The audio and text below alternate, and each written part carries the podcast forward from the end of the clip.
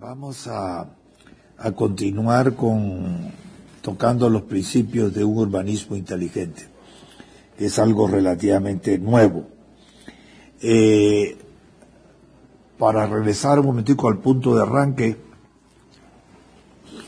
una vez que la mayor parte de la humanidad vive en ciudades, o en zonas urbanas sería mejor decir, recuérdense que eh, las ciudades han sido superadas por las metrópolis, las metrópolis por las megalópolis, las megalópolis por las conurbaciones.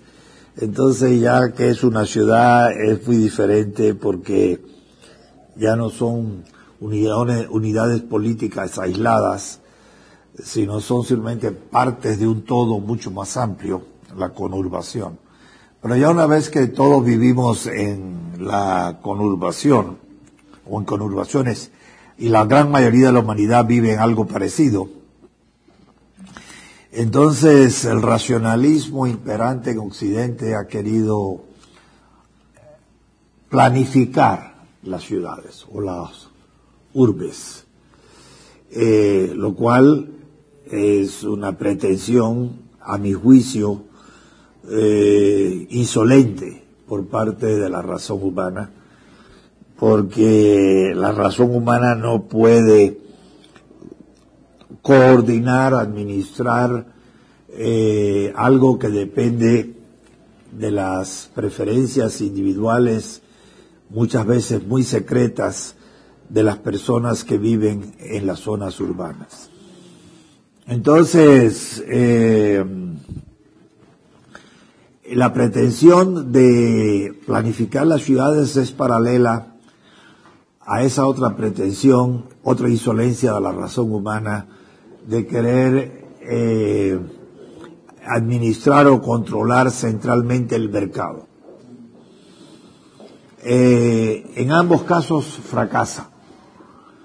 En ambos casos fracasa eh, porque, repito, el orden del mercado como el orden de la ciudad no son órdenes deliberados, diseñados por alguien sino son el producto espontáneo de millares o de millones de decisiones de individuos ignorantes los unos o los otros de los otros de lo que piensan hacer, eh, entonces se llama un orden espontáneo. Y eso son una ciudad, o conurbaciones o vidas urbanas. Entonces, eh, la, el deseo exagerado, desorbitado, del querer diseñar racionalmente las ciudades está tan condenado al fracaso como el deseo de querer controlar centralmente un mercado. No puede ser. Es igual que otro deseo que ha habido de organizar una lengua totalmente racional como el esperanto, un total fracaso tiene ya mucho tiempo el, esperanto de haber sido diseñado y, no se ha impuesto en ninguna parte ni se impondrá.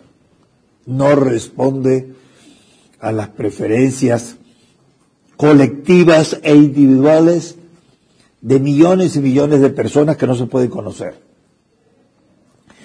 Eh, y por eso en lugar del esperanto casi para dar una lección, se ha eh, impuesto espontáneamente el inglés. Como en otra época espontáneamente se impuso el francés, en las, por lo menos en los círculos más elevados, y otro, en otra época espontáneamente en Occidente se impuso el latín, y anterior al latín espontáneamente se había impuesto el griego. Entonces, nada de esos lenguajes universales o lenguas francas responden al diseño de nadie, racional de nadie. Igual que el mercado, igual que la ciudad, son órdenes espontáneos. Eh, pudiéramos decir hasta cierto punto que lo mismo sucede, igual que con los idiomas y con las ciudades y con el mercado, eh, con el mundo de la moral se ha intentado hacer diseños racionales de la moral. Eh, Jeremías Bentham fue uno de los últimos que lo intentaron y han fracasado. Eh, lo mismo el, diseño racional eh, del desarrollo científico. Y para eso, el, último que lo intentó con mucho daño para todos nosotros fue el francés Auguste Comte. Eh, de manera que es hora de que sepamos aceptar que el hombre no puede racionalmente diseñar lo que la naturaleza espontáneamente hace. La puede mejorar, la puede corregir, la puede rectificar, pero no la puede rediseñar desde el principio. Es imposible. Más bien, más son los daños que se siguen que los beneficios. Se ha intentado una y otra vez. A escala heroica, eso fue el marxismo-leninismo. Un empeño, repito, heroico por reestructurar toda la sociedad y lo que se reestructuró al final de cuentas fue un gigantesco cementerio. Entonces, eh, eh, es muy importante que hablando de urbanización partamos de ese hecho. Los intentos racionales de zonificar la ciudad, de segmentarla, que llegaron a su apogeo en el caso, por ejemplo, de Brasilia, han sido fracasos tras fracasos dolorosos y de todo tipo, económicos, sociales, morales, etc. De manera que es bueno que de aquí de la Marroquín parta a través de un curso, como de tantos otros, de sociología urbana, el reclamo, porque dejen algunos eh, engreídos con su razón, con su inteligencia, de querernos planificar la vida a los demás. No pueden. No tienen el conocimiento suficiente de las preferencias de los demás. Ese es el punto. Por tanto, no pueden anticiparse a querer satisfacer nuestras preferencias si no las conocen. De ninguna manera. Bien, eso supuesto, estos principios de urbanismo inteligente es un ensayo, un ensayo, no es un plan, de tener en consideración las variables más numerosas posibles a la hora de tener, de tratar de hacer más eficiente y más racional y más humana la vida en zonas urbanas. No es para crear las zonas urbanas a hubo, desde el huevo, desde el inicio, sino para simplemente mejorar, igual que también los ingenieros mejoran lo que tenemos en la naturaleza, creando puentes para pasar ríos o túneles o edificios. Eh, la ingeniería es un ejemplo clásico de cómo el hombre puede mejorar la realidad pero no crearla. Eso es imposible. Entonces, eh, y dijimos que lo primero que hay que tener en cuenta es un cierto balance entre el plan urbano, la realidad urbana, y la naturaleza.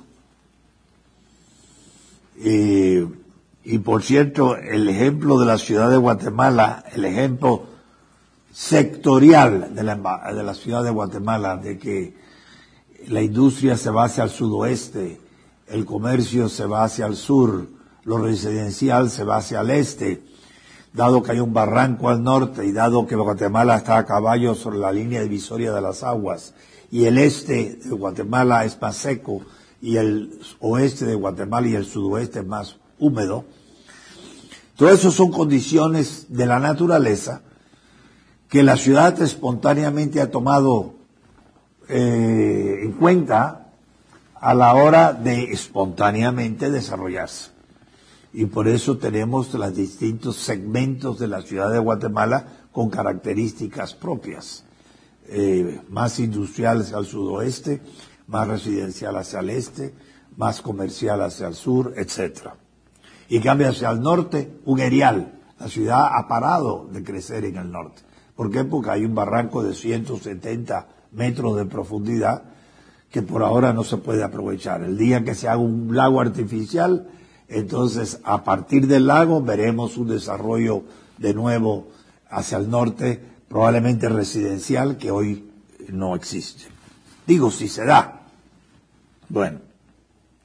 Lo segundo, buscar un balance también con la tradición. Eh, sobre esto, hoy precisamente estuve discutiendo con unos arquitectos eh, un proyecto que el arquitecto González conoce muy bien, el manifiesto urbano, como se dice, que es eh, tratar de quitar de el peso de la planificación racional, en el fondo muy racional, de los, eh, eh, digamos, diseños superracionales de los que quieren controlarlo todo en la ciudad de Guatemala. O sea, los planes de preservación eh, de las antigüedades y de los monumentos y de las, el patrimonio artístico nacional, sobre todo en la zona 1. Hicieron una ley absurda por lo cual todo lo que tenga más de 50 años puede ser sujeto de declaración de patrimonio cultural. Entonces, si tu casa tiene 51 años y hay una ventana, una puerta, un arco que le gusta a uno de antropología e historia, la congelan. Es, ah, es patrimonio nacional y no la puedes cambiar, no la puedes tocar sin permiso de ellos. Tu casa. Eso es absurdo. Es una falta de respeto total a la propiedad, pero encima es una falta de respeto total a la libertad de cada cual para hacer los arreglos que le parezca en su casa. Aquí, en las Margaritas, hay una entrada eh, a la marroquín para los profesores que está señalada por dos columnas viejas que son un obstáculo y un peligro para el tráfico, pero que no se pueden tirar porque Antropología e Historia dice que es una institución eh, patrimonial, natural. Eh, y a los 50 años ya lo tuyo pasa a ser calificado como eh, patrimonio nacional y tú pierdes la, el dominio sobre eso porque no puedes hacer nada sin el permiso de ellos. Eso es una forma progresiva de ir arrancando la propiedad de sus dueños y eso, así está gobernada toda la zona 1. ¿Y cuál es la unforeseen consequence, la consecuencia imprevista de este intento de querer controlar la libertad ajena en nombre de la sabiduría superior de los expertos de antropología e historia? o de arqueología.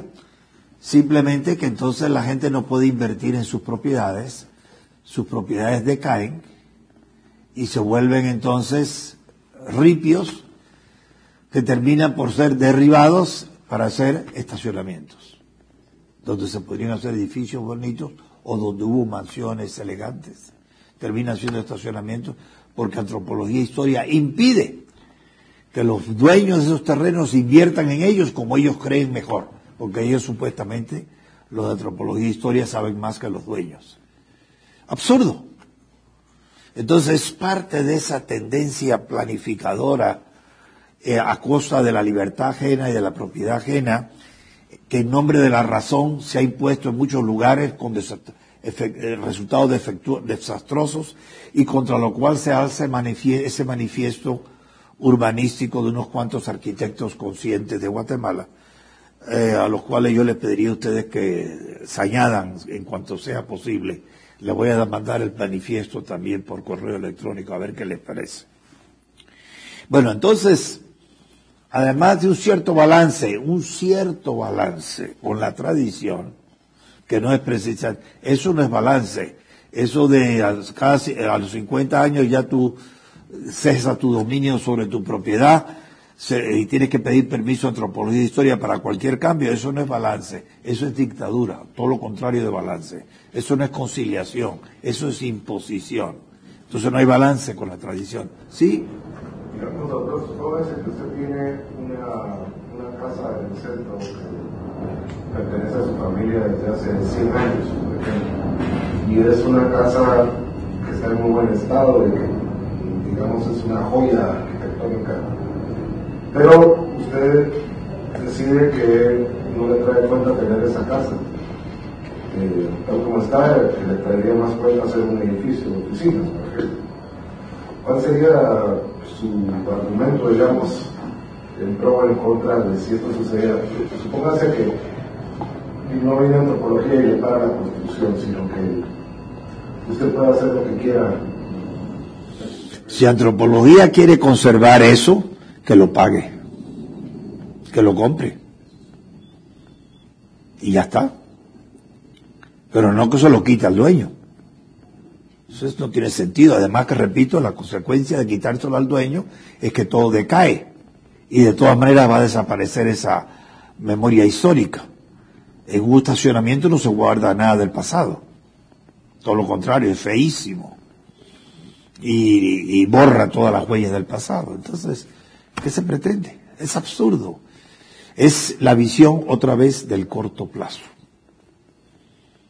no tienen sensibilidad para la evolución de lo urbano a largo plazo. Y todo lo quieren el ansia de poder, de poder controlar ya lo que tiene el otro. Tiene una casa muy buena, pero se la voy a quitar, o le voy a impedir que la pueda disfrutar como él quiera, inclusive demoliéndola. No, ahora pasa a mi dirección. Yo soy el director de antropología e historia y yo decido sobre tu casa. Bueno, si yo quiero decir eso en tu casa, la compro. No la puedo comprar, deja que haz con tu casa lo que tú quieras. ¿Por qué se la van a quitar a uno pasado el tiempo? Es una confiscación con un cheque prefijado o una fecha prefijada. A los 50 años te puedo quitar la casa, el uso, el destino. Eso no tiene sentido. Y lo que hace, repito, es empobrecer la ciudad, que es lo que ha pasado en Cuba.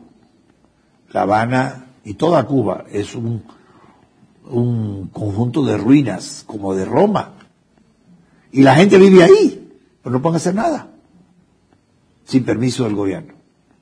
Nada. Entonces todo se ha derrumbado. Y la gente dentro. Los balcones se caen y aplastan a la gente muchas veces. En las calles. Algo monstruoso. Y eso es lo que algunos becados de Cuba van a aprender allá eh, por, a través de la Universidad de San Carlos, que invita a sus estudiantes a ir a estudiar urbanismo a Cuba, como estudian medicina. Bueno, eh, la tercera eh, consideración a tener en cuenta para hacer un marco urbano más eficiente, más confortable, más humano, es usar la tecnología apropiada al lugar. Entonces, eh, eh, eso incluye también eh, finanzas, cómo financiar las casas,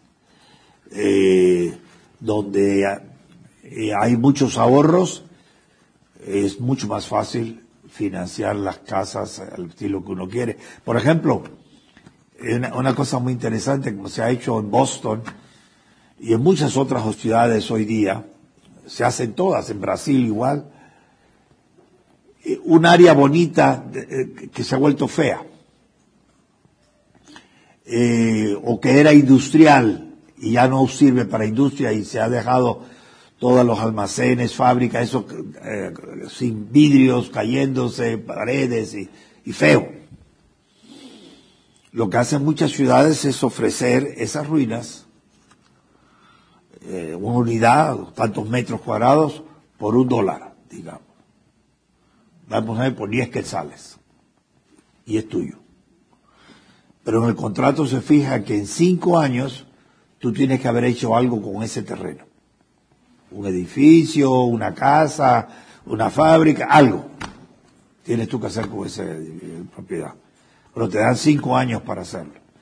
Si hay, si las tasas de, interés son bajas porque hay de ahorros, es muy fácil tener un préstamo para en cinco años tener lo que tú quieras ahí, en un terreno que prácticamente te salió gratis. Y para la ciudad también es un gran alivio tener un terreno que se está usando como debe ser y que pague impuestos después de cinco años, eh, sin tener que hacer ningún esfuerzo ni inversión de ninguna, de ninguna clase. Entonces, todos ganan. Bueno, pero eso solo, eso es parte de la tecnología del lugar. Eso se puede hacer en donde hay tasas de ahorro altas, donde son muy bajas y por tanto hay poco capital y los intereses son altos, no se puede hacer ese sistema. Entonces hay que apropiarse. Eh, quien dice eso, dice en unos lugares se construye más con ladrillo, en otros con bloques, en otros con adobe, en otros, sabido de que con madera. Bueno, usar los materiales más apropiados, más a ese clima y más baratos. Eh, ¿Para qué hacer una ciudad estilo Viena en el trópico? ¿O para qué hacer una ciudad estilo Miami en Noruega? No tiene sentido. Y entonces, también eh, apropiada tecnología. Ahora, dentro de la apropiada tecnología, eh, espera un momentito, déjenme ver. Eh, no, aparte de la probabilidad, hay un cuarto principio que ellos llaman convivialidad. Eh, ¿Qué significa convivialidad? Eh, bueno, los barrios antiguos se caracterizan por la convivialidad. Un día me perdí en la zona 1 y llegué al límite entre la zona 1 y la zona 2. Y llegué a una plazuela que yo no conocía aquí en Guatemala. Y había unos niños jugando, no sé si era baloncesto o fútbol, ahí en el parquecito de la área esa. Y la gente conversando en las puertas de las casas. Algunos pusieron sus sillas ahí. Eso es convivialidad. Cuando todo el mundo se conoce no hay temor al crimen, porque todo se conoce. El crimen se da generalmente en el anonimato, pero si todos se conocen no hay crimen y seguridad. Todos cuidan por todos. Eh, áreas bien iluminadas, donde los vecinos se pueden reunir informalmente.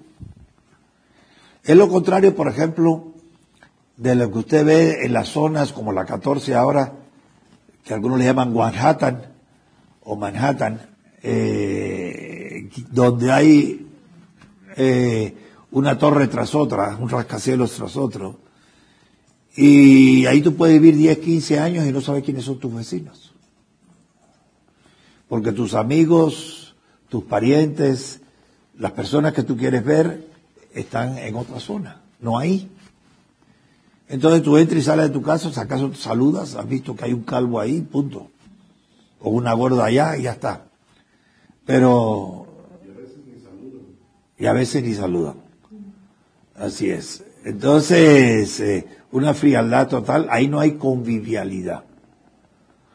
Eh, o cuando está muy hacinada la gente también, en esos edificios que son como eh, ¿cómo le llaman? Palomares, eh, donde se pelean por el mismo espacio, una cocina para tres familias, un baño, un servicio sanitario para dos o para cuatro. Eso se ve mucho en los países socialistas o llamados socialistas. Eso es el infierno vivo. Ahí la convivialidad está sustituida por la irritabilidad. Y es natural. Eh, Ustedes recordarán que cuando hablamos de, digamos, las urgencias, los reflejos, los distintos, va, no hay palabra adecuada de distintos, urgencias sería mejor, que tenemos en común con los animales, como comer, como descansar, como beber. También tenemos la urgencia para lo que llaman el imperativo territorial Necesitamos espacio a nuestro alrededor. Esa urgencia la tienen también los animales. la tienen también los vegetales. Y hay lugares donde se desarrolla un tipo de hierba que no se desarrolla otro y ese es el espacio para esa hierba. Y combate a cualquier otra hierba que quiera entrar ahí. Eh, y por eso, repito, en todas las casas, cada uno tiene su cuarto si es posible, y si hay dos en el cuarto, esta es mi cama y esta es la tuya, y este es mi escritorio y este es el tuyo, y esta es mi silla y esta es la tuya. Es imperativo territorial. Y en la medida en que la densidad de la población aumenta, aumenta proporcionalmente los conflictos, los choques, el crimen. Entonces, se han hecho estudios muy interesantes. El, norteamericano promedio está acostumbrado a tener unos 40, 45 metros cuadrados a su disposición. Pero hay ciudades como Newark, en ciertos barrios de Newark, donde el, el número de metros cuadrados a la disposición es la mitad, 20 metros. Ahí donde hay más crimen. Hay un factor cultural que es importante tener en cuenta y es cuando la cultura es fatalista, te resigna a la falta de espacio, como te resigna a la falta de agua, como te resigna a la falta de aire puro, como te resigna a la falta de empleo bien retribuido, como que no queda más remedio porque es una sociedad, que es por ejemplo lo que se da en Calcuta, en algunos barrios de Calcuta, o eh, lo que se da en otras ciudades donde hay gente amontonada. Eh, en China hay muchas ciudades así, sobre todo en el interior, no en la costa. Entonces, eh, eh, esa gente tiene menos de 20 metros cuadrados por habitante y sin embargo no hay crimen. Pero hay un elemento cultural, la resignación. Ellos no han visto otra posibilidad de vivir mejor que la de tener 15 metros cuadrados a su disposición. Mientras que el gringo que tiene 45, 50 metros mínimo de cuadrado para sentirse confortable, le quitas unos metros y ya se siente tenso y choca. Quien dice el gringo, dice el guatemalteco también. Según el poder adquisitivo de cada familia, tú puedes habituarte a tener 60 metros cuadrados por persona, o 100, o 150, o tener solo 15 o 20. Pero si una persona está habituada a 100 metros cuadrados, no la encierres en una, en 20 metros cuadrados porque va a haber conflictos, va a haber problemas. Es igual, es lo mismo que pasa, y yo creo que se los dije en esa ocasión, cuando uno entra en un ascensor repleto de gente. Qué incómodo. Y uno está con deseo de que llegue pronto al piso y salir de esa apretación, apretazón. Porque no le gusta, igual los autobuses. Eh, tanto más que en el caso de las damas hay siempre atrevidos que se aprovechan de esa apretazón. Y eso es muy desagradable para una mujer. Eh, entonces, eh, para el hombre no, pero para la mujer sí. Y para los asmáticos. Yo que fui asmático de niño, me entra claustrofobia enseguida que está muy apretado la gente en él. Y pienso, si se detiene ahora el, el ascensor, hay un accidente, y yo tengo que estar varias horas apretado sin apenas sin poder respirar, me vuelvo loco. Bueno, que eso es lo que hacían deliberadamente los nazis para destruir moralmente a sus presos, sobre todo a los judíos. Los metían en vagones de ganado, de pie. Si uno se moría, de pie quedaba. El muerto quedaba de pie entre los vivos. Bueno, voy a dónde caer. Y eso podía durar días. Y además con calor en el verano y con un frío espantoso en el invierno. No, sin poderte acostar. Y sin que te dieran comida. ¿Perdón? En el Museo del Holocausto en Washington hay uno de esos vagones. Ah, eso no lo vi yo, aunque yo estaba en ese museo, pero no lo vi. Pero bueno, eh, así era. Entonces eso destruye eh, eh, moralmente a la gente. Una celda donde hay 10 hombres y la celda está hecha para uno. Y va a haber uno que se va a imponer a la fuerza brutalmente. Es una desesperación y un sufrimiento tremendo. Igual las cárceles de mujeres, son infiernos. Bueno, entonces, eh, convivialidad. O sea, hace falta tener territorio eh, para poderse encontrar unos a otros.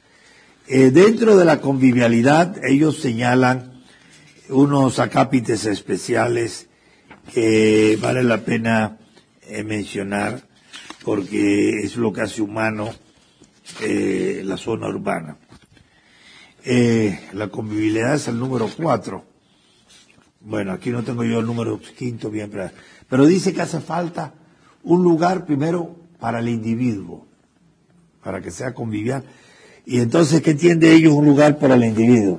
Un lugar donde el individuo pueda estar a solas un rato. Del área de encuentro, diríamos, un área donde yo puedo estar a solas. Por ejemplo, eh, eh, u- un rincón junto a, una, a un remanso de río, como tenemos aquí eh, antes de la, en la biblioteca. Tenemos ahí agua y hay un, rincón muy bonito. O una colina suave, apartada, donde también un día de puedo ver la puesta del sol a solas o el amanecer si quiero. Eh, lo mismo jardines o parques eh, para meditar y contemplar. Si ustedes van alguna vez a San Francisco de California, a lo largo de la bahía hay un área verde preciosa que se llama Presidio. Es un nombre español de un presidio, pero que ya no se usa como presidio. Y ahí tú ves a la gente leyendo libros a solas, a veces eh, tocando un instrumento musical para sí mismo, practicando, bajo un árbol, quieto. Eso es humano. O sea, igual que necesitamos tropezar con otras personas, hablar, tener la espontaneidad de poder salir de mi casa y visitar, que se ve mucho en el campo, por cierto. Yo recuerdo que una vez le oí decir al doctor Rigoberto Juárez Paz, el que fue vicerrector de la Universidad Marroquí muchos años, uno de los fundadores, que es del Jícaro, que él se considera hombre del campo. Y dice que una de las cosas más agradables en el campo, yo no vivo en el campo, entonces no estoy muy seguro que eso es así, pero de las cosas más agradables es que vengan de pronto visitas por la tarde, de sorpresa, a conversar. Bueno, sobre todo si son gente que a uno le agrada, ¿no? Que rompe la rutina. Eh, bueno, eso es una parte de la convivialidad. La otra es, y cuando yo quiero estar solo, poder estar solo. Porque no siempre quiere uno estar con alguien. A rato necesita uno pensar las cosas, a solas. Eh, también, em, eh, ¿qué otro tipo de? Eh, bueno, una especie de refugios. Eh, los alemanes son un pueblo, lo que llaman ellos Wanderer, de caminantes. Donde quiera que tú vayas en Alemania, en los parques, en las montañas, en los bosques, vas a ver familias o individuos solos caminando, que se refugian en una cueva o en un rincón, a una piedra, a la sombra de un árbol grande, y ahí están, tranquilos. Eh, entonces, eh, dice, lugares donde el individuo cultive la introspección. O sea, ¿qué voy a hacer? Eh, también se puede dar lo mismo en, en- salones de lectura, en las, bibliotecas.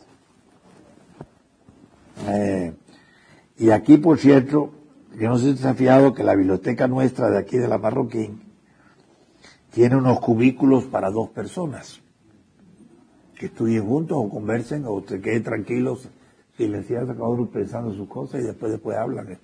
Bueno, todo eso ayuda. Después ellos dicen que también tiene que haber un lugar para la amistad. Eh, de manera que eh, en una fábrica no hay lugares para la amistad. Todo el mundo está, cada uno en su trabajo, haciendo su cosa. Eh, pero en las ciudades se deben dejar también espacios eh, para la amistad, para el sufrimiento, acompañar al que sufre o, o, reír con el que ríe. Eh, o sea, en otras palabras, para favorecer el apoyo en las crisis emocionales. Eso es lo que significa. Ahora, Ah, bueno, a mí se me había olvidado otra cosa, en la cuestión de lugares para individuos, no lo ponen ellos, lo pongo yo. También las iglesias. Las iglesias son sitios magníficos para meditar, a solas, tranquilos. y, y es un ambiente que recoge, no te distrae. Los ruidos de la calle llegan apagados. Los vitrales te deleitan en los oídos, los ojos si quieres ver un rato descansar, eh, puedes también leer, eh, si tocan el órgano, acompañamiento musical, mejor no puede haber. Eh, entonces las iglesias tienen son un factor también para lo humano de la vida urbana, que hay que ponerle más énfasis del que le dan estos mismos señores que planean esto.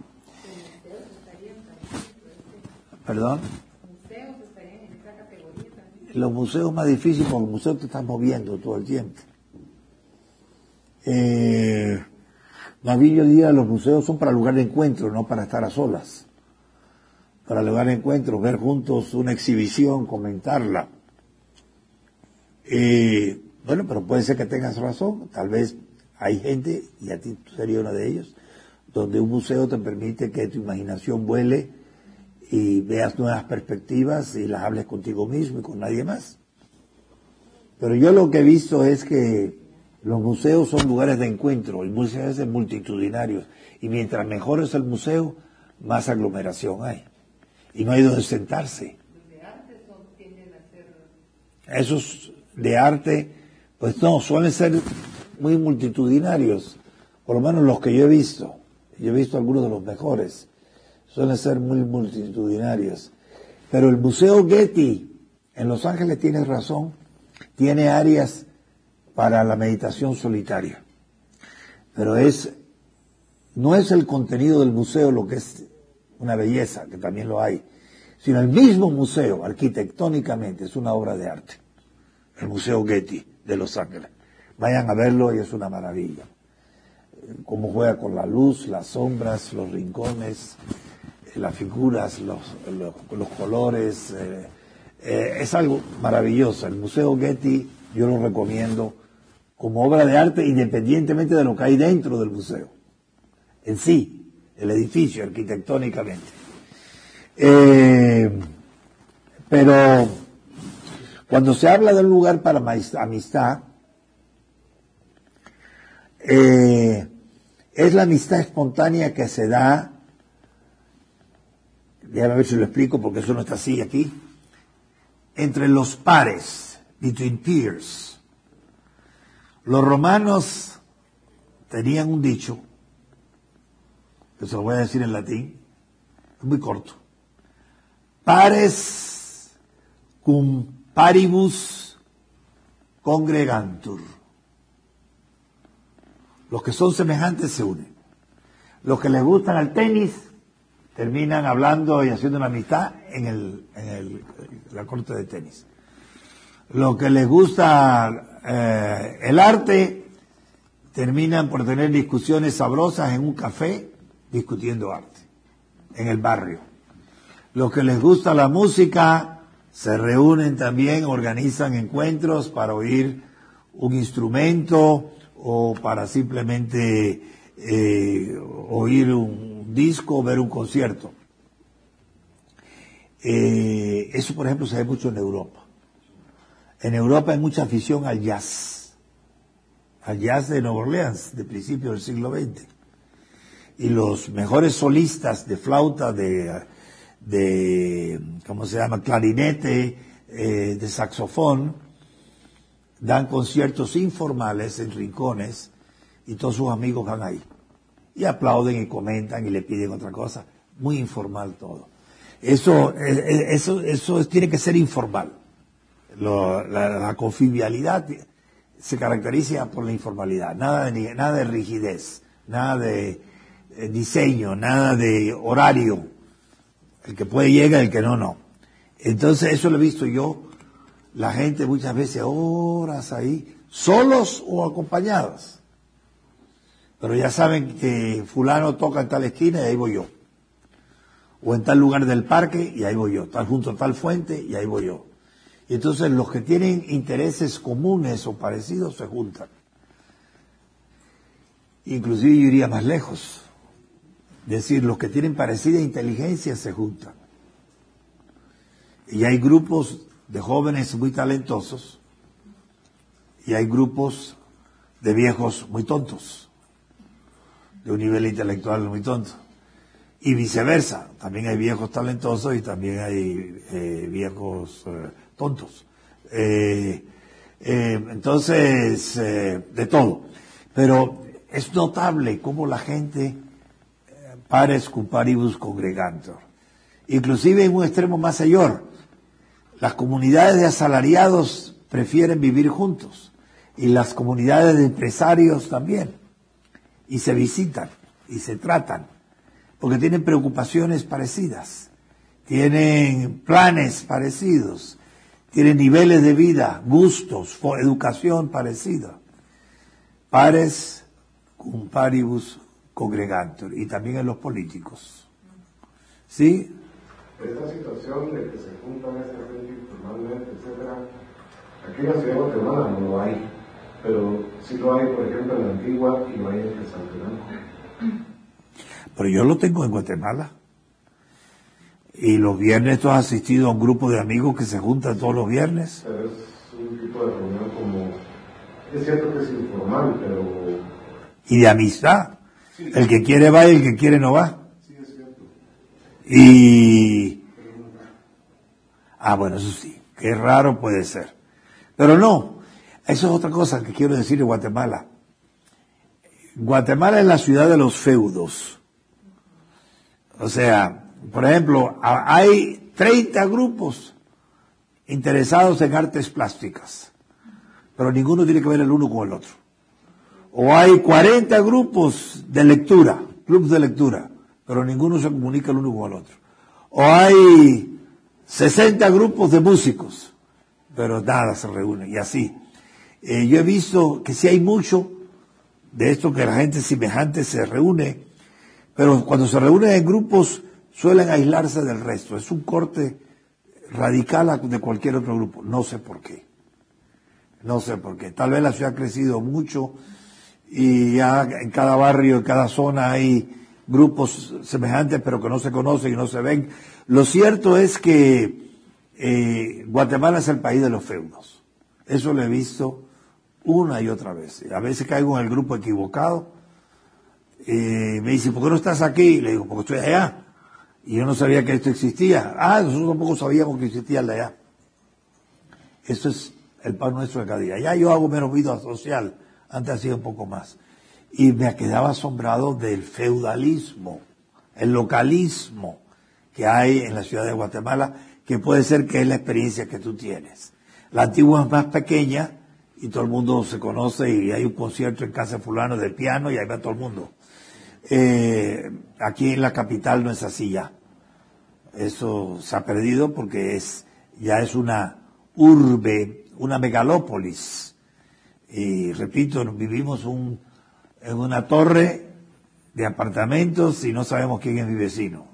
Ni tengo interés en conocerlo porque hace mucho ruido. Sí ocurre en grandes urbes en Europa o en Estados Unidos.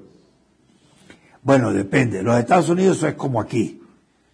Eh, no hay tanta, digamos, convivialidad. En Europa hay más, porque los barrios tienen más tradición. Son antiguos. Tú vas a, a Lavapiés en Madrid y ese es muy distinto del barrio de Salamanca. Eh, y ahí la gente se trata y se conocen todos. Eh, inclusive yo tengo una amiga argentina que vive en España desde hace 30 años, 35 años. Eh, ya perdió su contacto con Córdoba de la Argentina, de donde viene.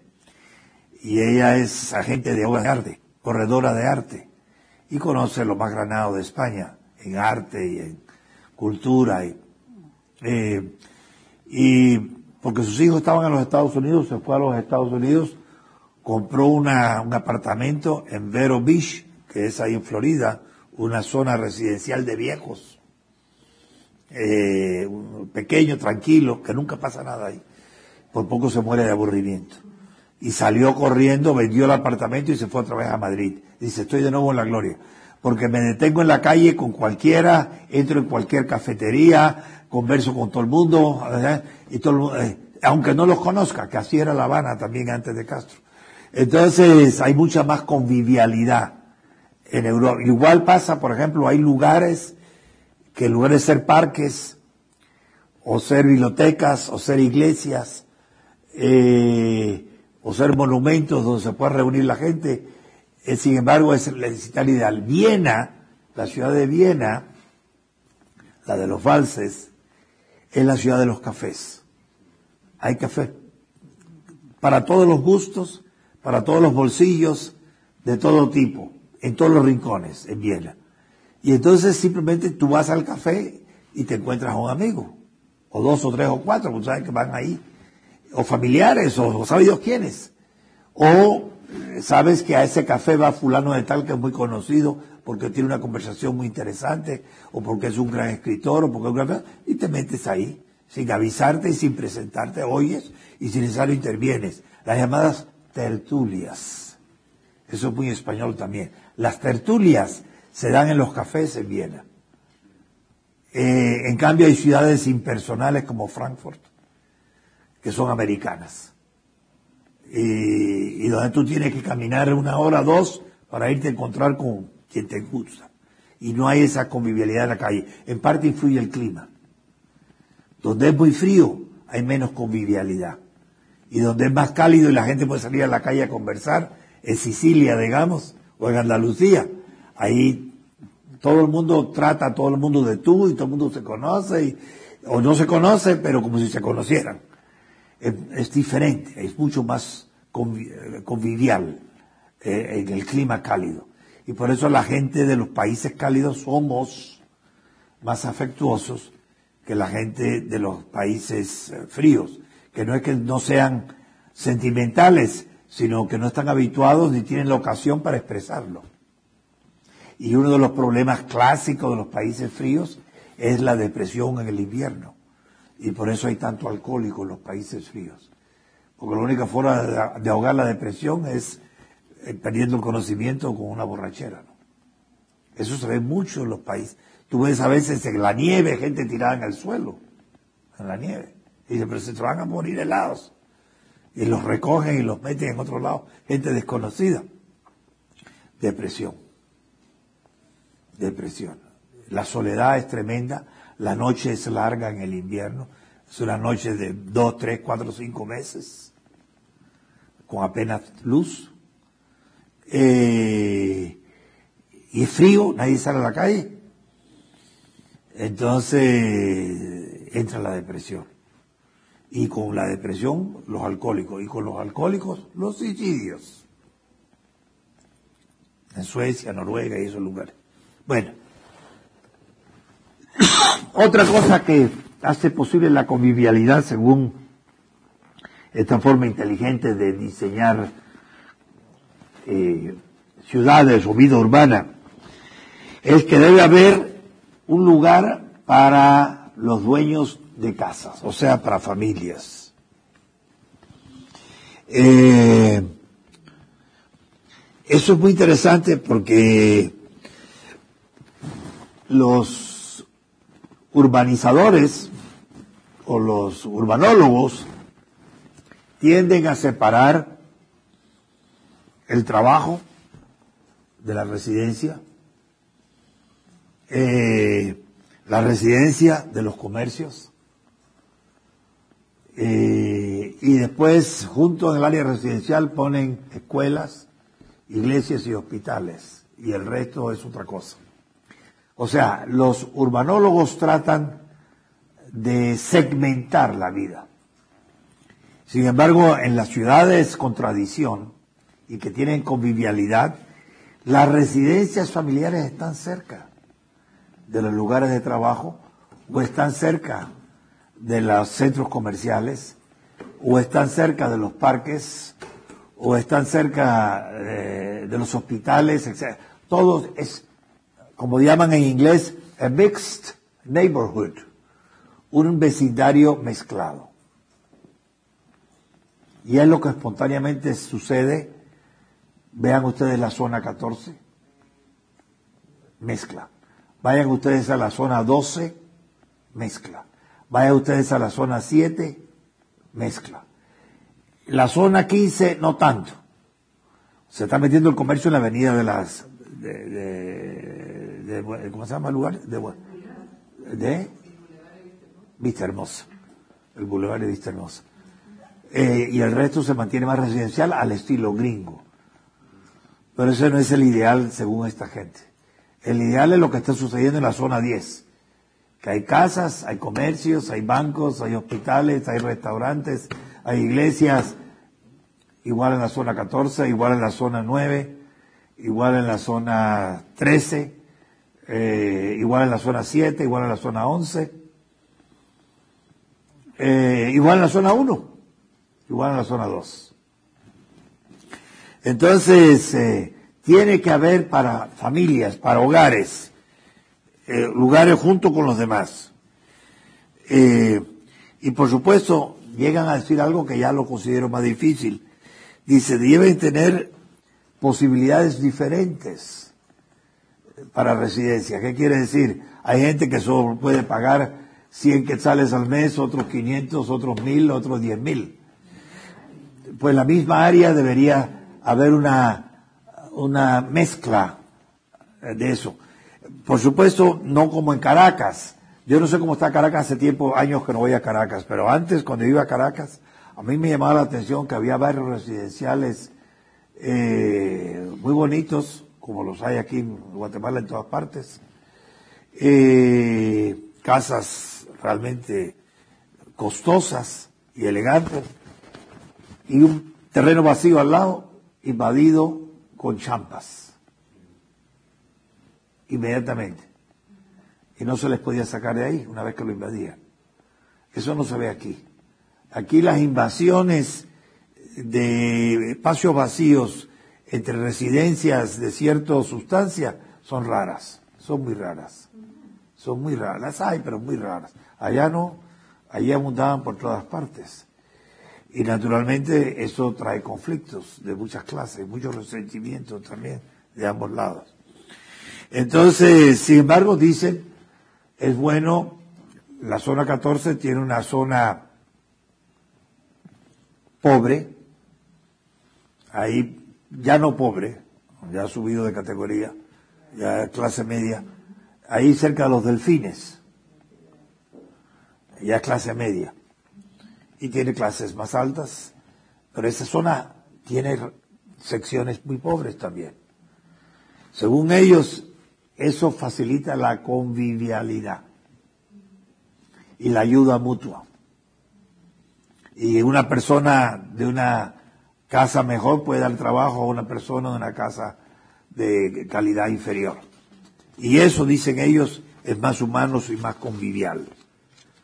Bueno, por otra parte, eh, estas ah, residencias deben también eh, eh, organizarse en forma de vecindarios que tengan sus propias características. Por ejemplo, una de las características de los vecindarios eh, que hacen que la gente se sienta más a gusto en un hogar, en su, vecindario, son las fiestas del barrio. Allá en México eh, hay una serie de barrios que tienen ferias de artesanía unos de porcelana, otros de bronce, o, o como llaman mercado de pulgas también, antigüedades que se venden por poco, etcétera, en una época del año, como en la zona 2, la feria de Jocotenango. Entonces, los barrios nuevos, relucientes, pero que no tienen nada en común, no tienen personalidad, no tienen fiestas, no tienen ferias, eh, no tienen hasta procesiones, si se quiere, algo típico del barrio, dejan de ser humanos. Entonces es muy importante eh, también que haya barrios, barriadas, eh, que puede incluir, según ellos, lugares de juego para los niños, eh, muy importante, lugares donde puedan detenerse los adolescentes, muy importante, eh, y también lugares donde se pueda poner noticias locales, por ejemplo, me mudo y vendo una refrigeradora, eh, que lo puedan poner. Eh, ahora, una cosa que ayuda en eso son los internet cafés, o los cafés de internet que hace que la gente cuelgue ahí sus... Eh, ahí en Antigua se ve mucho también eso de que los extranjeros, sobre todo, siempre están anunciando, vendo tal cosa, me voy tal día o busco tal cosa. Y aquí en la universidad se usa un poco, pero no mucho. Entonces, eh, bueno, eh, ¿qué otra cosa? Todavía en la ciudad debe haber un lugar para comunidades. Eh, ¿Qué dicen ellos de comunidades? Las comunidades originalmente eran tribus. Por ejemplo, la palabra demos, de donde viene democracia, significa tribu. Barrio de una tribu, mejor sería. Entonces, eh, Atenas, la famosa, estaba constituida por diez tribus, que se llamaba en griego etne, ya viene étnico etne. Y cada etne tenía su demos, su barrio. Entonces, en las comunidades, o los barrios, pero más que nada comunidades, son las herederas de las tribus. Eh, y ahí tienen pues la gente diferentes tipos de conducta. Eh, en la Edad Media, por ejemplo, muchas veces las comunidades se hacían de acuerdo a especializaciones.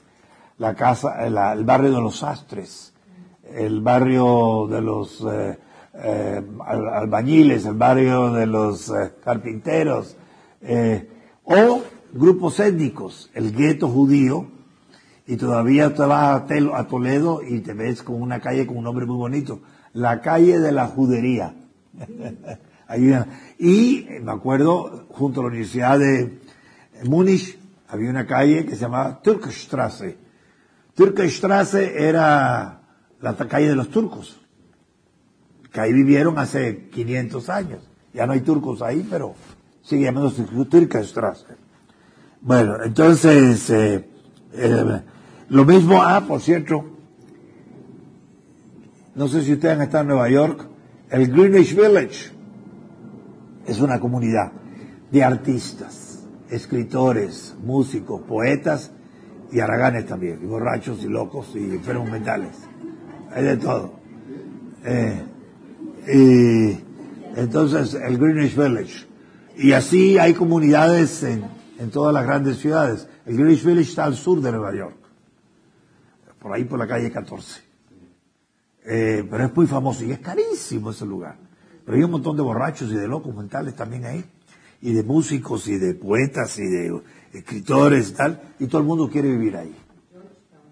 Eh, Georgetown en, Washington es algo parecido también. Eh, así también lo había en La Habana, eh, y no era solo La Habana vieja. Pero bueno, no voy a hablar de La Habana porque me tristece. Eh, ah, bueno, el Soho, también en Londres, es una comunidad muy particular. igual que Broadway en Nueva York. ahí están todos los músicos locos y bailarinas y de ballet y, cantantes de ópera y cosas de eso. todo eso no se planea, no se diseña deliberadamente, es un producto espontáneo, que surge alrededor de una figura humana importante o alrededor de un monumento o de un edificio muy particular pero después viene, dice ellos, la ciudad tiene que tener lo que llaman ellos un lugar para el dominio urbano. ¿Qué significa eso del dominio urbano, lo propiamente urbano? Un lugar para plazas, parques, estadios, también eh, centros de transporte, como por ejemplo eh, la terminal de buses, para paseos, esas eran las antiguas avenidas, la sexta avenida y, y lo que se llama la, ¿cómo se llama? Eh, en, el, en, el, español un poco más antiguo. Eh, ¿Eh? No, la calle Real no. Eh, de paseo, como era la reforma. Alamedas. Alamedas. Que son boulevards también, ¿no? Entonces, eso es dominio urbano. La reforma es una alameda. Los pasajes, como el pasaje, como hay en la zona 1, el pasaje, ¿eh?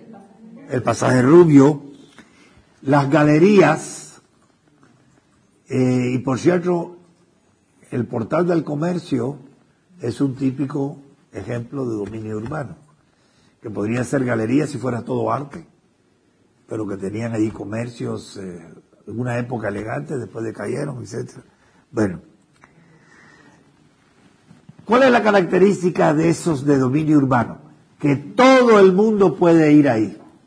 A nadie se le niega el acceso, a nadie. Entonces, eh, eh, en, hay que tener en cuenta que a veces en lugares como Milán, en las galerías, sí cobran la entrada. Pero bueno, todo el mundo que tiene unas cuantas liras, ahora euros, entra. No, hay, no se le niega nada la entrada. Sea bonito, feo, sucio, limpio, blanco, negro, eh, normal o homosexual, da igual. Entonces, eh, eh, a mí no me gustan, yo lo digo con toda sinceridad. Pero tampoco los condeno, eso es el problema mío. Uh, eh, bueno, entonces eso, ah, yo viví en un barrio así, en Múnich, que se llamaba Schwabing, y era el barrio de los artistas. Y a dos cuadras teníamos el jardín inglés un jardín inmenso, un parque central, así como el Parque Central de Nueva York, todo verde, con, con eh, pagodas chinas y cosas así de esas. Muy tradicional, muy antiguo. Eh, pues ese tipo de barrio donde hay esos lugares de acceso todo, de todos, ¿no? La Plaza Mayor sería un, un ejemplo también de lo mismo. En la Reforma, eh, en la Avenida de las Américas los domingos ahora pasos y pedales. Bueno, entonces, em, ahí todo el mundo habla sin pedir permiso, o sea, la gente tiene confianza de hablarse a variedad. Bueno, eh, entonces creo que no hay más, pero...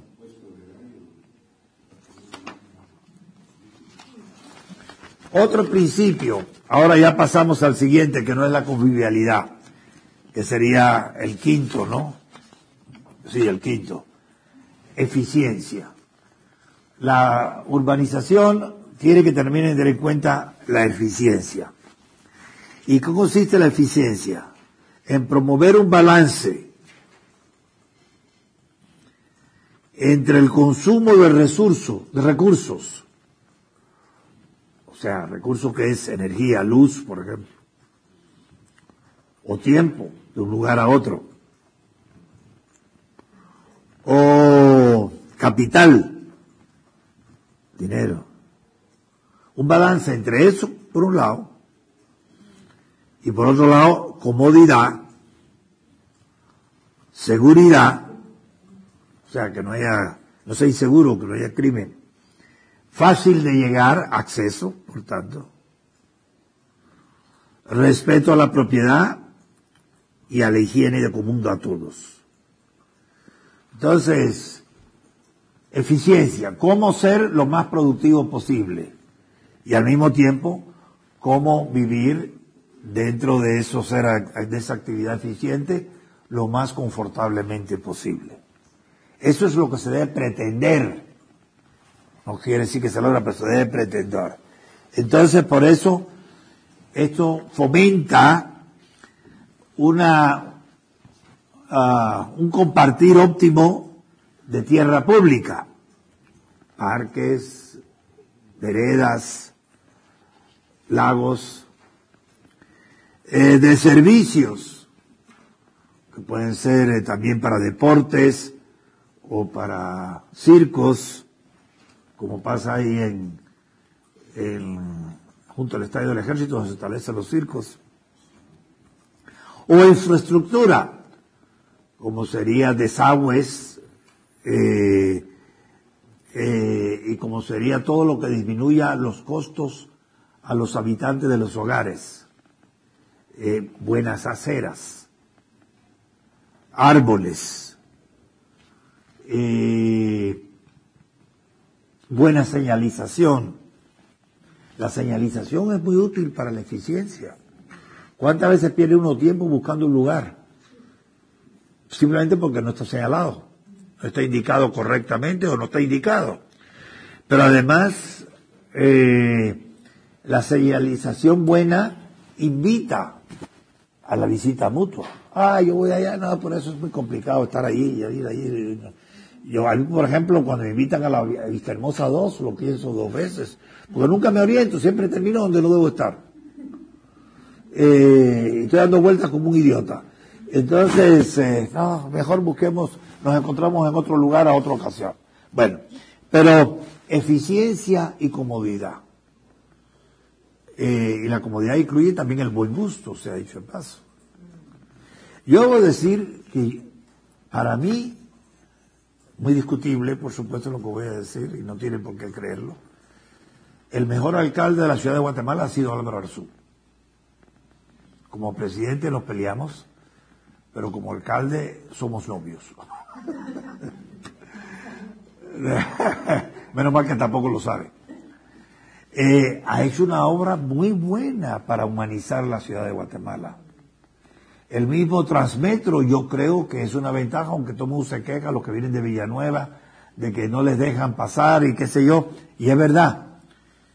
Pero a medida que se extiende el Transmetro y vayan desapareciendo esos autobuses horrorosos y malísimos, pésimos, que no es culpa de los autobuseros tampoco, sino del gobierno, como siempre, de la municipalidad porque lo que concede no son rutas, sino monopolios, y del Estado porque lo que ordena eh, no son precios, sino tarifas eh, arbitrarias. Entonces, por eso tenemos un transporte malo.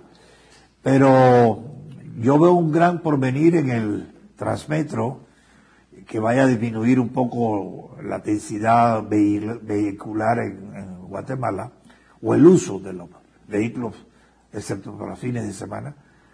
Eh, sobre todo ahora que dice que van a establecer ya el de la, el de toda la Roosevelt, eh, y que van a usar la vía del ferrocarril también como un tercera vía. Bueno, vamos a ver si se logra. Entonces, eh, se ha jardinizado la ciudad, y eso de paso, de, de, de, ¿cómo es? De bicicletas y, no, de pasos y pedales en la Avenida de las Américas, que a mí me perjudica los domingos mucho, pero lo considero una gran conquista, porque realmente la gente aquí tiene poco espacio a donde ir, sobre todo en el sur de la ciudad. Eh, igual la jardinación, jardinización que han hecho alrededor del Parque del Mapa en relieve, es una belleza. Y en muchos lugares también en camellones, ahora en la novena, octava, en la octava calle de la zona 1. Ahí han puesto también, han, han pintado y han puesto en el hierro forjado de las casas antiguas unas macetas muy bonitas que le da un toque humano. Eh, yo creo que sin, abandonar los trenajes y otras infraestructuras necesarias, eh, yo creo que se ha progresado muchísimo. Yo suelo decir a mis amigos en Guatemala y hay a quienes no les gusta que yo lo diga, entre ellos mi mujer, pero yo lo digo, que cuando yo llegué con ella a visitar Guatemala por primera vez como turista en 1966, ni Lorena, ni Yulisa, ni Mireia habían nacido, ni por supuesto tampoco Maribel, eh, y probablemente Julián tampoco. Pero yo le dije, yo, yo le dije a ella, a este pueblón, a este pueblón nunca más volveré. Era un pueblón, como es Costa José de Costa Rica todavía. Un pueblón horroroso. Porque lo bonito que había tenido la zona 1 lo había tirado, lo había tirado el terremoto de 1917. Entonces era para salir a correr. Eh, todavía existía lo más horrible que yo he visto en este valle, que es la antigua cárcel color verde, penitenciaría. Qué cosa más fea. Y todavía la zona, la sexta avenida de la zona nueva, ya estaba pavimentado una pista, pero nada más. Y, la, diagonal 6 era horrible, estrecha, llena de baches, espantosa. Eh, donde está ahora el Boulevard de los Próceres no existía nada, sino la 18 calle, la más fea de la zona 14, pero con mucho, horrible era eso, era eh, para echar a correr también. Y la Avenida de la Reforma todavía tenía las laterales, las, las auxiliares de tierra, y apenas había edificios que valieran la pena. Lo más bonito eran las casas de madera de Redwood de California, que habían hecho cuando el terremoto del 17 ahí en la reforma. Ya se han, tirado casi todas, pero todavía quedan dos o tres. Entonces, eh, dicen que fue la tacita de oro o de plata. en tiempos de Ubico, bueno, tiempo de Ubico yo no la vi. Y que era muy bonita, tenía muchos monumentos y muy bonita antes del terremoto del 17, tampoco la vi. Lo que yo vi en el 66, además había toque de queda. Y no había restaurantes, había dos o tres no era nada, eso, eso no era ciudad, era un pueblón. Ahora, del 66 al 2006 son cuánto, 40 años. En 40 años esto se ha hecho una ciudad cosmopolita. Es decir mucho. Bonita. Eh, casi de primer mundo. Culta. Hay muchas actividades culturales tiene la capacidad industrial instalada más grande de Centroamérica. En fin, yo siempre digo que es la mejor ciudad en todo entre el Distrito Federal de México y Santa Fe de Bogotá. En ese inmenso espacio, porque es muy grande. Ahí viven 70 millones de personas, 80 millones de personas. Ahí vivimos 80 millones de personas. Esta es la mejor ciudad. Lo digo como imparcial, observador no soy de Guatemala. Y lo digo como quien aborreció a Guatemala desde el punto de vista Todavía cuando llegó mi madre a visitarme por primera vez a Guatemala, que fue, ¿en qué año sería eso? Pues eh, sería en el año 71, 72, 73, no recuerdo. Mamá era una mujer de un ojo crítico exacto, ¿no? Y después que la llevé por la avenida Vista Hermosa, que todavía no estaba ni como está ahora, ni mucho menos, y la reforma y traté de echarle lo mejorcito de la ciudad. Digo, ¿qué te parece Guatemala, mamá? Y ella, que era muy diplomática cuando quería, me dice, ah, una capital modesta. Yo más vulgarmente había dicho un pueblón. Y eso era cuatro o cinco años. Pero de entonces para acá, y esto yo lo atribuyo, eso le sirve de paso a la historia de la ciudad de Guatemala, que queda perpetua en Rey Memoria, porque yo me involucré enseguida en los asuntos de la ciudad, porque a mí me encanta el gobierno municipal, más que el gobierno central, me interesa. El gobierno más cercano al pueblo es el mejor para mí. Pues eh, yo fui instrumento, de modesto decir eso, para que Abudio Maldonado ganara la alcaldía y sacáramos al FUR de la municipalidad en el año 78. Eh, yo acababa de recién llegar, pero ahí me moví y salió. Un comité cívico, sacamos al FUR de la Si yo les digo cómo estaba la municipalidad cuando entró Adundio Maldonado, no me lo creen. Pero era un chiquero. Pero un chiquero de pueblo de bandoleros. Ni un reloj funcionaba, la comida almacenada en los jardines interiores que apestaban, ni los teléfonos tampoco, los baños arrancados, todos los, todos los pisos los recorrí yo con un grupo de personas que empezamos a comprar privadamente hasta las capas de agua, los impermeables, para los policías municipales que no tenían. Y ahí empezó poco a poco la recuperación de la ciudad.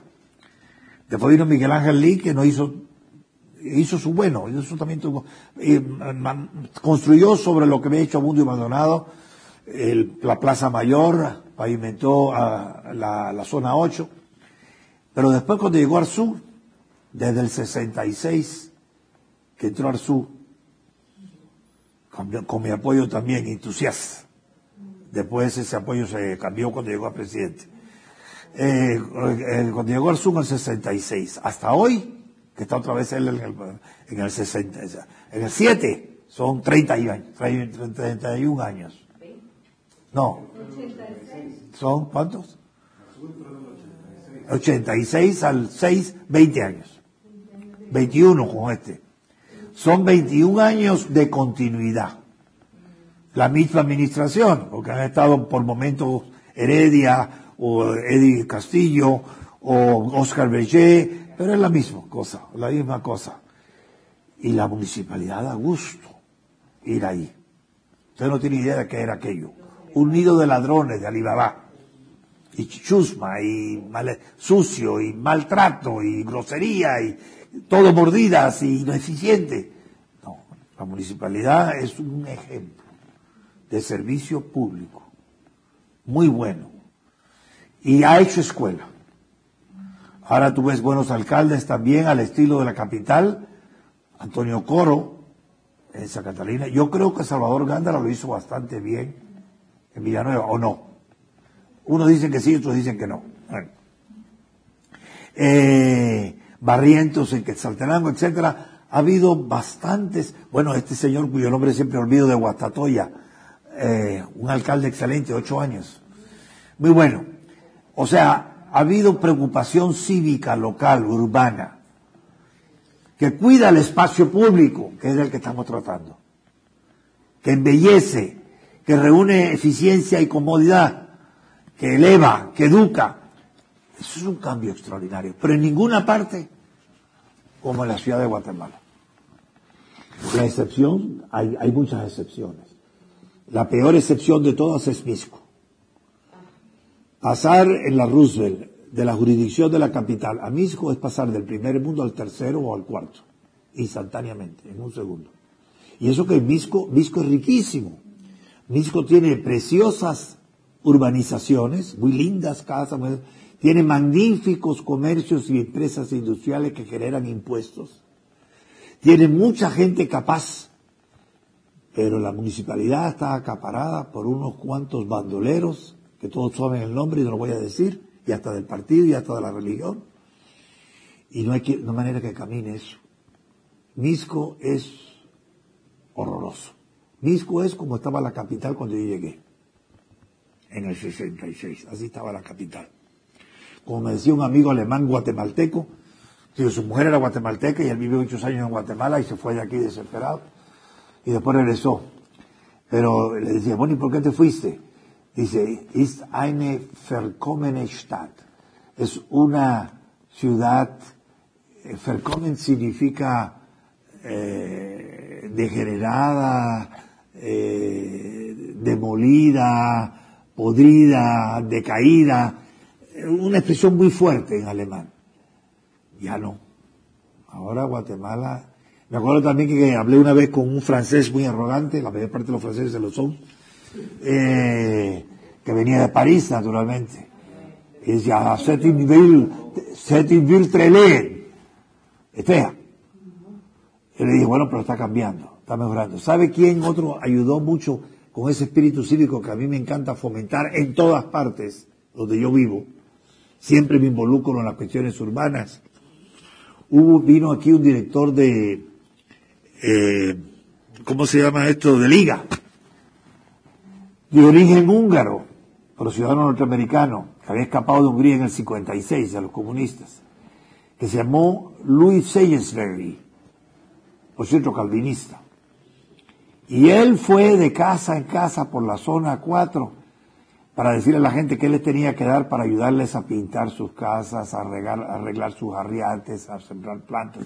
Y así empezó la renovación de la zona 4, donde ahora está 4 grados norte. La empezó ese extranjero, entusiasta como yo de lo urbano